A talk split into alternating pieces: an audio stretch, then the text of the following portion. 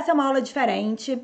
Eu quero que você tire todas as distrações que estejam perto de você e fique conectado aqui.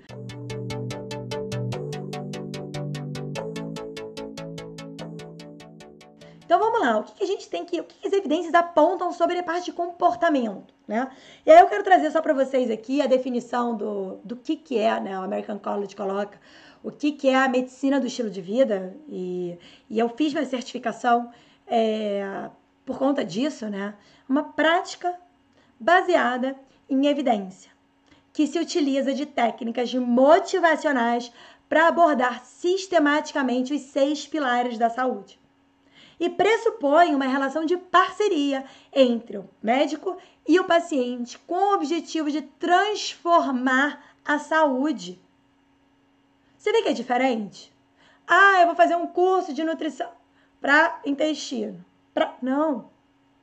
Então, hoje, eu, eu, eu uso muito isso no meu atendimento, eu fiz a certificação é, e gosto porque não é só uma visão prescritiva, não que seja importante, tem visão prescritiva também, mas tem essa questão toda do comportamento. Não adianta você só falar, o paciente tem que fazer. E para isso você precisa de estratégias, tá? No Academy tem curso de medicina do estilo de vida e tem curso de estratégias comportamentais, que é exatamente isso aqui.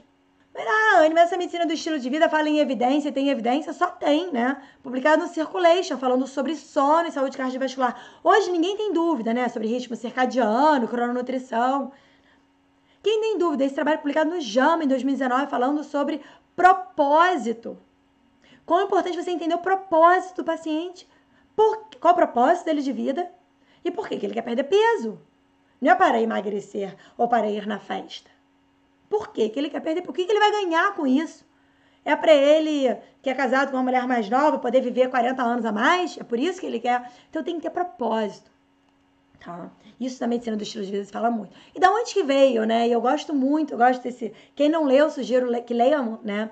o livro das Blue Zones, que é uma, uma, uma avaliação que eles fizeram das populações mais longevas do mundo, que tem mais centenários, e eles viram algumas coisas em comum.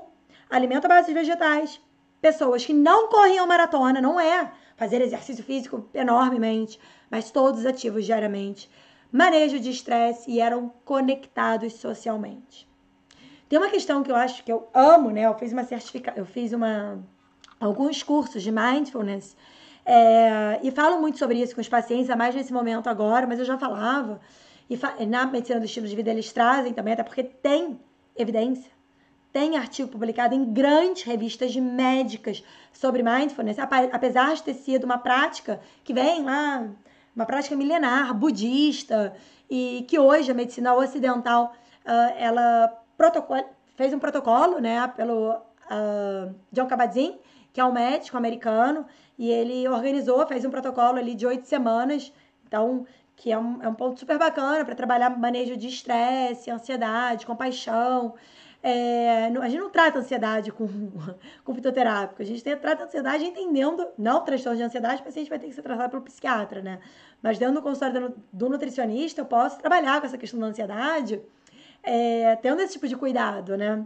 Então, curso intensivo de medicina do estilo de vida, quem quiser, não está no site, mas vocês podem perguntar, mas está no Academy, tá? Então, vários cursos que uh, já estiveram disponíveis, hoje só estão para o Academy, porque faz sentido se o aluno puder assistir comportamento para associar outros, outros conteúdos, né?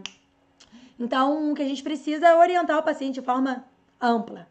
E o modelo alimentar que a medicina do estilo de vida propõe, que todas as diretrizes clínicas hoje propõem, seja de diretriz de diabetes, seja diretriz de dislipidemia, seja até mesmo o próprio guia alimentar da população brasileira ou guia canadense, fala de uma alimentação baseada em vegetais, né? Então, quando eu falo de alimentação baseada em vegetais, eu só queria que vocês entendessem, né? Whole Food Plant-Based Diet, que é não necessariamente uma alimentação vegetariana, né? É, mas ela é predominantemente de origem vegetal. E um ponto que é muito importante é que essa alimentação ela não pode ser rica em alimentos processados. Então, por exemplo, esse é um viewpoint publicado no JAMA que fala sobre essas proteínas vegetais isoladas. Esses hambúrgueres do futuro, ou seja lá o que for são alimentos ultraprocessados. Ah, mas eu vou comer uma vez na vida. Tudo bem, uma vez na vida você pode comer qualquer um, que você quiser, o que você preferir. né? Mas eles não são associados à saúde. Nem tudo que é base vegetal é associado à saúde. Coca-Cola é base vegetal e não é associada. Ah, mas Coca-Cola tem água. Tem. Ela hidrata, super. Né? Batata frita é vegetal, é, mas não é saudável. Então a gente tem que dissociar aqui que quando a gente fala de uma alimentação saudável, a base de vegetais. Então a base dessa alimentação é fruta, legume, verdura, grãos, azeite, feijões, castanhas, sementes. Diariamente. Opcional, você consumir peixe, de preferência, né? Ou laticínios. E assim, mensalmente, ali 30 gramas de carne, tô sendo meio chita aqui, mas consumir o mínimo possível uh, de carnes, ovos e o álcool, mínimo possível. Ah, Anne, mas tá bom, isso aqui você trouxe a publicação do Nutrients. E como que é isso na comunidade médica, né? Então, trouxe esse trabalho do Lancet, que talvez seja o trabalho de maior impacto, já falei dele outras vezes nas mídias sociais e em algumas aulas minhas, uh, mostrando que dieta não... Ele foi feito em 195 países. Tranquilo? Estudo gigante. E eles viram que o principal fator de risco, mais do que pressão, mais do que fumo, mais do que glicose alta, mais do que poluição, mais do que o IMC, é alimentação. E nesse outro gráfico, o que, ele traz? Explicado no Lancet, abril do ano passado, tem um ano, um ano e pouco. O primeiro item que a gente precisa cuidar, que está associado à mortalidade, é excesso de sódio, pessoal. Excesso de sódio alimento ultraprocessado. É o que mais mata. Segundo, baixo consumo de grãos. Aí vem o, o Nutri, o outro profissional. Ah, não come mais pão, pão de glúten, pão de trigo. Se for integral, por que não? Baixa em frutas. Ah, frutose causa cirrose. Causa morte. Não comer fruta. Causa morte. Terceira causa.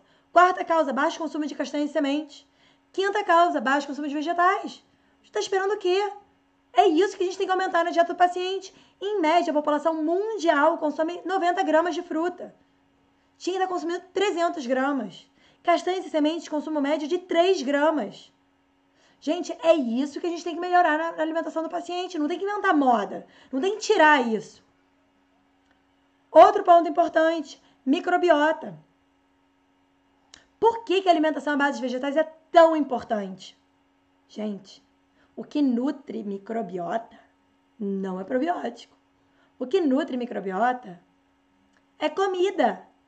Legume, verdura, fibra do feijão, das castanhas, das sementes, dos grãos, das frutas.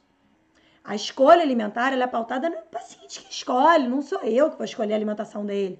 Mas a gente precisa entender, por exemplo, nesse trabalho publicado no JAMA no passado, finalzinho do ano passado, mostrando que substituir 3% da nossa energia para proteína de carne vermelha por proteína vegetal, você reduz a mortalidade de 4%. Só 3% da, da caloria. Ou seja, o que a gente tem que fazer é substituir gradativamente. O paciente ele tem que estar comendo em torno de um oitavo. Aqueles que comem devem comer em torno de um oitavo de proteína de origem animal, um oitavo do prato, e não a metade do prato que é muito simples. Ele é simples por quê? Porque ele é naturalmente pobre em gordura saturada, não tem que inventar moda. Não tem que ficar preocupada com os 7%. Ele naturalmente vai ter menos de 7% de gordura saturada. Ele naturalmente vai ter pouco colesterol. Por quê? Porque a base da alimentação não tem colesterol em fruta, não tem em vegetal, não tem em grãos. Ele é naturalmente rico em compostos bioativos e em fibras, que a gente nutre a flora bacteriana. Eu adoro essa frase, né, quando a gente passa, para para pensar, poxa, eu sou nutricionista. Eu, então, eu, eu fico muito preocupada com esse ato individual e biológico, né? E esqueço que, que a gente não sai para se nutrir. O comer é um ato social, um ato simbólico, pessoal. Então a gente tem que estimular é o comer, a gente tem que ter esse cuidado e não só estar tá preocupado com a digestão, absorção, metabolismo e oxidação do paciente. A gente está preocupado com o cheiro, com a aparência, com preço, com gosto, com prazer que o paciente vai ter. Gente, gastronomia na veia. A gente tem que estar tá ligada. E entender que eu como quando eu tô triste, quando eu tô feliz. Eu como para comemorar. Meu paciente também. E eu não posso ignorar isso. Mas é um problema mindless eating. Eu não tenho que estimular um comer intuitivo só. Tem vários questionamentos sobre comer intuitivo. Mas mindful eating, a gente tem que estar atenta. E eu não gosto de falar paciente tem que repousar e meditar cada garfada e sentir todo o sabor. Gente, se eu começar a falar com essa história com online ainda, o paciente vai, vai fugir. Mas eu posso falar que ele não, não tem como ele comer trabalhando. Então não é o mindful eating. É pelo menos você diminuir o mindless eating. São questões comportamentais, aquele ciclo clássico, gente. A gente tem que trabalhar isso em consulta também, todos os materiais que eu crio e que eu disponibilizo nos cursos, né? Então, aquele paciente que eh, ele, ele inicia uma dieta restritiva e aí alguma coisa de estresse no trabalho desestabiliza ele emocionalmente, ele vai e come demais, ele ganha peso, ele se sente mal e ele volta à dieta restritiva. Né? Milhares de ferramentas. Aqui eu trabalho um pouco mais de curso de nutrição comportamental, que todo comportamento é prescindido de sentimentos e de pensamentos. Então, o que determina que o paciente vai comer moderadamente ou compulsivamente não é o fitoterápico, né? É o que ele está sentindo, o que ele está pensando, e é isso que a gente tem que aprender a trabalhar.